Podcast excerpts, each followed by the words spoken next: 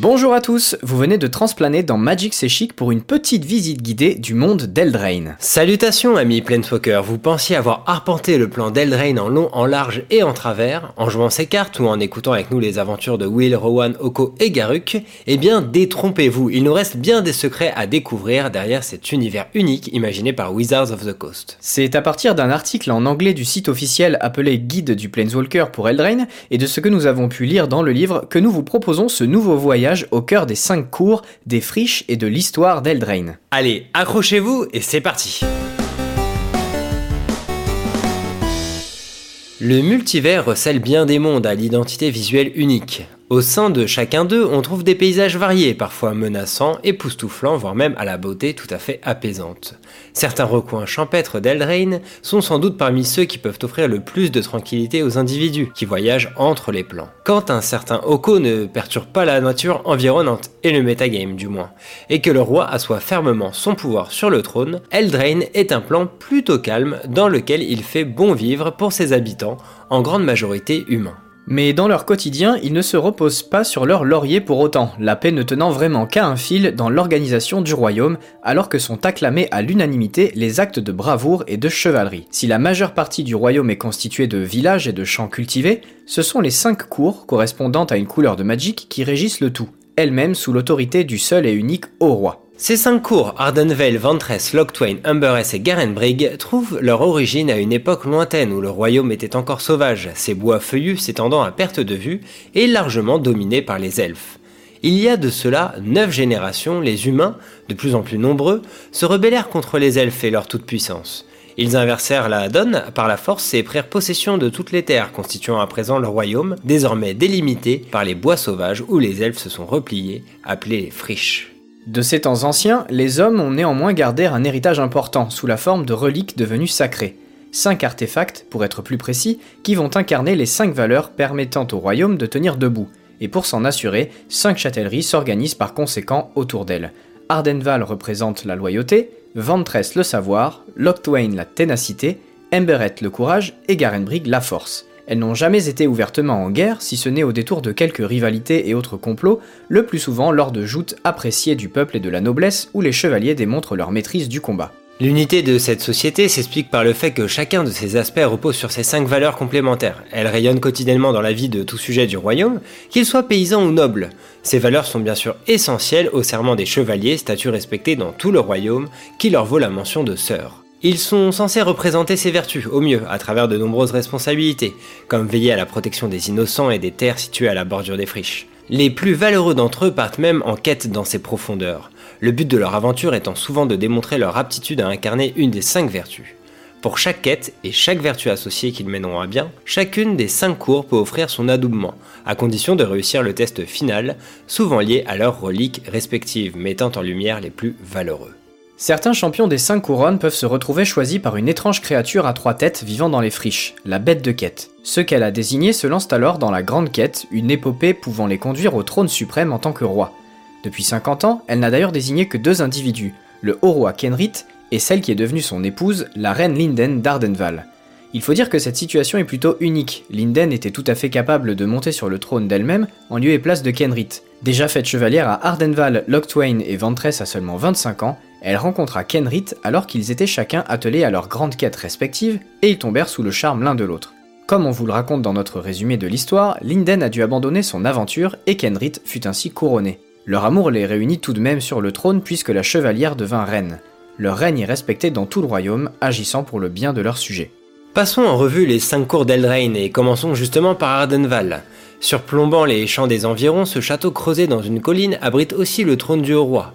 C'est donc là que vivent actuellement Algenus et Linden Kenris, avec leurs enfants Hazel, Eric, Will et Rowan, ces deux jumeaux ayant été adoptés par la reine. Ces murs abritent également le cercle de loyauté, l'incarnation même de la vertu de cette châtellerie. Il s'agit d'un imposant disque de feu argenté que les aspirants chevaliers doivent traverser sans être brûlés afin de prouver qu'ils sont définitivement loyaux. Ceux qui sont blessés sont ensuite guéris et devront certainement trouver une autre vocation que celle de servir les intérêts du royaume. Ceux qu'ils traversent sans encombre en tirent en revanche le pouvoir de guérir leurs alliés sur champ de bataille ou d'enflammer leurs ennemis par le feu blanc purificateur. Une chose est sûre, les chevaliers d'Ardenval sont des combattants hors pair, surtout en groupe, leur loyauté implacable leur promulguant une efficacité martiale redoutée de tous. Un peu plus isolé du royaume et de ses champs verdoyants se trouve le Lochmer, un lac embrumé au centre duquel une sorte d'île s'élève. Il s'agit en fait du château Ventress, icône du savoir, le centre de connaissances le plus réputé du royaume. Nombreux sont ceux qui s'y rendent pour trouver des réponses à leurs questionnements, bien que la route y menant soit fastidieuse. Grâce au savoir de leur cours, les chevaliers et mages de Ventress sont capables d'appréhender leur environnement et ses dangers. En somme, la chevalerie est pour eux un savoir qui s'applique aux défis que recèle le monde qui les entoure. Leur soif de savoir les pousse ainsi à partir en quête, cherchant sans relâche de nouvelles connaissances à rapporter au miroir magique, leur propre relique. Également appelé Indrelon, il constitue la porte d'accès au titre de chevalier lors d'un rituel qui consiste à lui transmettre un secret que personne d'autre ne connaît. La légende raconte qu'il y a bien longtemps, le plus idiot des gobelins bonnet rouge posa une question à l'homme le plus sage d'Eldraine. Le sage songea à la réponse toute sa vie, en vain. Il mourra et la question demeura, comme par magie, tourbillonna et prit la forme du miroir magique. Bien que son langage soit très cryptique, il est interprété par quelques archimages qui occupent de fait le poste le plus élevé à Ventress, tel que Gadwick. Ventress ne dispose pas de leader attitré, et il est d'ailleurs notoire que le véritable dirigeant soit le miroir magique lui-même, aussi insensé que cela puisse paraître. Passons des eaux du Lochmer aux cieux à présent, car notre prochaine destination est assez atypique. Le château de Loch Twain a la particularité de flotter dans les airs grâce à une mystérieuse magie. Il est baigné dans des nuages gris allant du pluvieux à l'orageux, a priori selon l'humeur de son intendante, la reine Ayara. Il faut bien dire qu'elle-même est assez unique en son genre, puisqu'elle n'est pas humaine. Cette elfe dirigeait déjà Loch Twain avant l'établissement du royaume, mais s'est parfaitement intégrée à celui-ci, incarnant même le lien précieux entre les hommes et les elfes des friches. On l'appelle aussi la reine veuve, en référence à tous les époux qu'elle a connus et vus mourir durant sa longue existence. En revanche, quoi de mieux qu'une souveraine immortelle pour diriger la châtellerie, dont la vertu est la ténacité mais ce qui traduit le mieux la valeur qui rend les sujets de Loch Twain même parfois un peu condescendants vers les autres, c'est la perte de sa relique, le chaudron d'éternité. Voilà des siècles qu'il a été perdu dans les friches. Sculpté dans la pierre, il pourrait accorder la vie éternelle ou même encore ranimer les morts s'ils sont jugés dignes de ses faveurs. Sous le charme de leur reine, de nombreux chevaliers partent donc en quête du chaudron aux quatre coins d'Eldraine, ne sachant où chercher exactement, mais bien déterminés à lui faire le plus beau cadeau qui soit. Il y a malheureusement un château qui n'apparaît pas dans le roman The Wilder Quest, Emberet. Nous allons donc pouvoir vous en dire plus ici.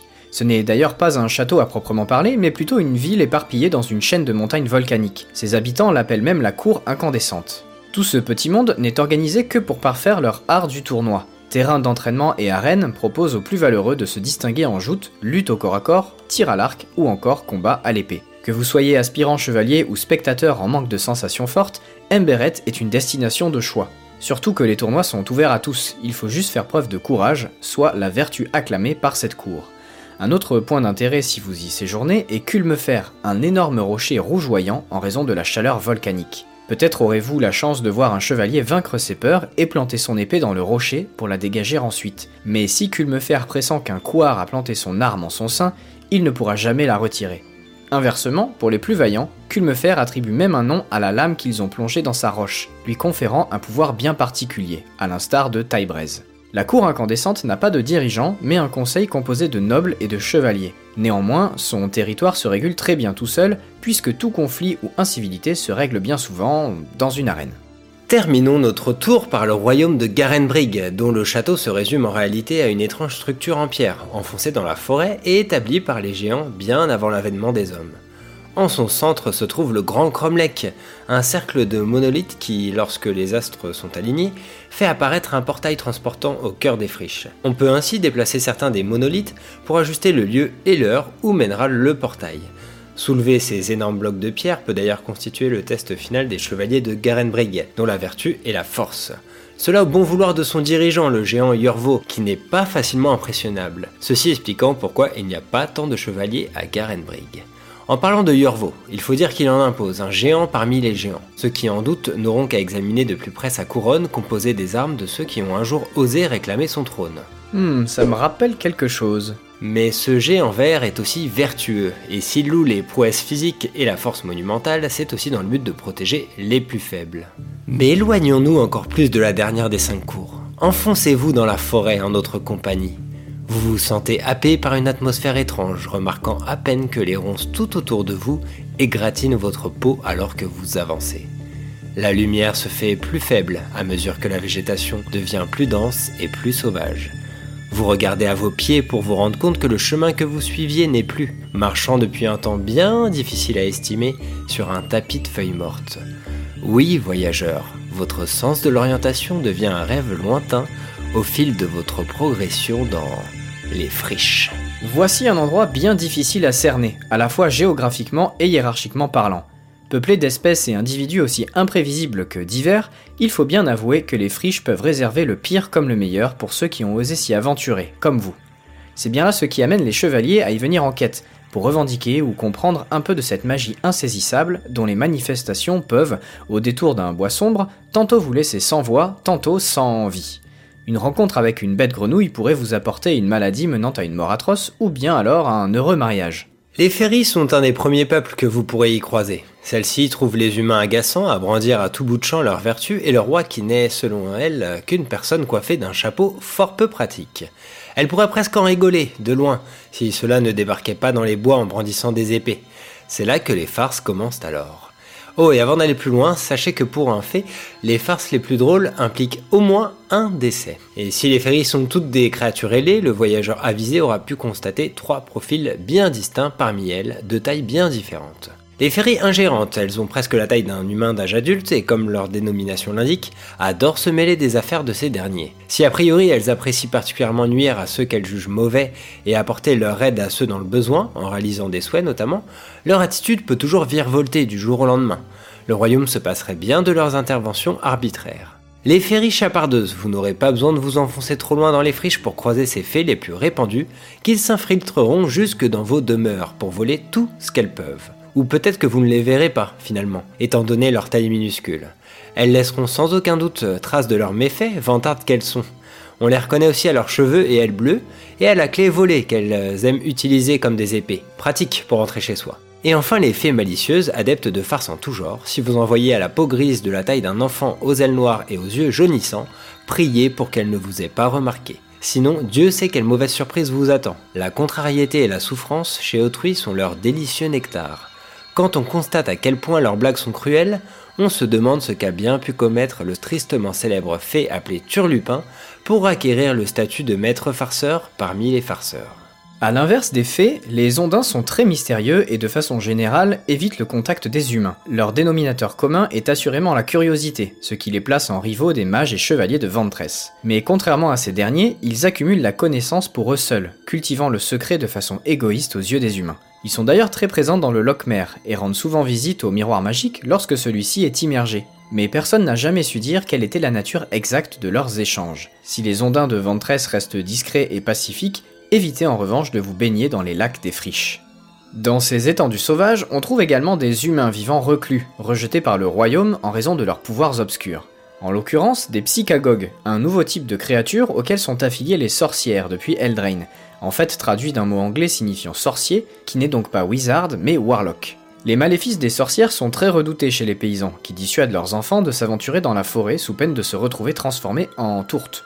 Et tous les stratagèmes sont bons pour attirer les plus naïfs. Maisons construites en friandises, fruits empoisonnés, même les plus valeureux chevaliers peuvent se faire avoir parfois. Au-delà des frontières du royaume, il se dit que ces vieilles dames isolées ne sont pas si mauvaises, du moins pas toujours, qu'elles ne font que ressortir le pire chez les sujets des cinq cours, et qu'une transformation en cochon est parfois bien méritée, bien qu'elles en tirent assurément un plaisir sadique. Il y a cependant certains peuples des friches qui entretiennent de bonnes relations avec le royaume, tels que les nains.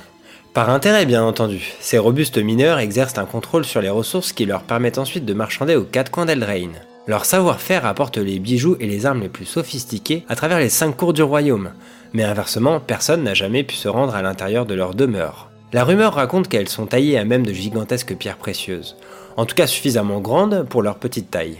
Beaucoup sont néanmoins attirés par les préceptes du courage loués par la cour d'Umberès.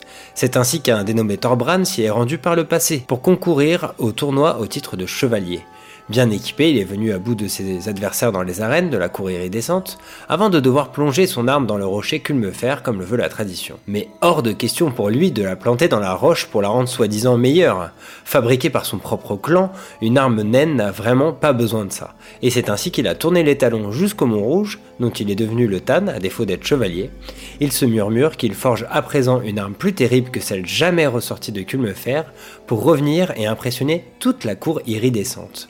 Sûrement récupérer de droit son titre de chevalier au passage. Que serait un plan, une extension de Magic même, sans gobelins Eldraine n'échappe pas à la règle avec les bonnets rouges. Malgré une certaine ressemblance, ils n'ont pas de lien direct avec leurs homologues de Sombreland. Si vous êtes passé par Dominaria ou Tarkir, ceux-là sont encore différents, avec leur peau grise et leurs cheveux roux, expliquant sûrement leur nom. Leurs tactiques de combat sont à l'inverse des chevaliers puisqu'ils attaquent sournoisement et en bande, jamais autrement. Ils sont bien trop faibles tout seuls. Mais leur nuisance n'est pas anodine puisque leurs attaques sur certains villages aux limites du royaume sont très fréquentes. Un peu comme les fées, les géants rencontrés à Eldraine peuvent varier en forme et en taille. Quoi qu'il arrive, ils seront toujours bien plus grands que vous, n'en doutez pas. Les plus petits vont faire environ 3 mètres de haut et auront une peau couleur bronze. Ce sont souvent les plus hostiles, tandis que les plus grands, mesurant à peu près 5 mètres, sont de nature avenante. Vous les reconnaîtrez à leur peau de pierre, souvent couverte de végétation, comme Yorvo de Garenbrig. Là-bas, certains d'entre eux deviennent chevaliers, et qui dit chevalier dit monture. Ils chevaucheront donc des mammouths ou des sangliers géants, autant vous dire qu'ils ne passent pas inaperçus. Enfin, citons les elfes, une autre race très répandue dans le multivers. Toujours présents au plus profond des forêts, leur affinité avec le mana vert est indéniable. Cette connexion avec la nature les amène à patrouiller en tant que rangers, archers éclaireurs ou à développer leur magie comme druides. Ce statut est d'ailleurs très respecté dans la hiérarchie elfique d'Elrain, et les 5 druides les plus anciens forment un conseil. Ils correspondent à 5 sites magiques de leur royaume antique, comme une sorte de reflet clandestin des 5 cours des humains. Certains se prétendent même chevaliers, montés sur des renards ou des loups géants. Si certains traquent activement les humains par rancune, comme n'importe quel autre gibier, d'autres sont moins revanchards et sont enclins à éviter le conflit.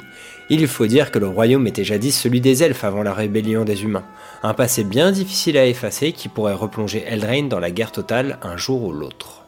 Ce sera tout pour cette petite balade dans les cours d'Eldraine et ses mystérieuses friches, amis Planeswalker. On espère que ce nouveau format permettant de se plonger encore plus dans les mondes imaginés par Wizards vous a plu et donne plus de relief et d'immersion à vos parties avec les cartes du trône d'Eldraine. Il faut dire qu'il est facile de passer à côté de tous ces petits détails savoureux et on ne réalise que peu tout le travail d'imagination effectué pour nous faire voyager à travers les différents plans du multivers. Alors donnez-nous votre avis. On se donne rendez-vous début 2020 pour une autre épopée dans un décor digne de la Grèce antique cette fois avec le retour sur Théros, un autre plan découvert assez récemment au final mais à la mythologie très riche et sur lequel nous sommes heureux de revenir. On finalise déjà un fait aux fictions sur Elspeth, ainsi qu'un guide comme celui-ci pour vous plonger dans cet univers fabuleux.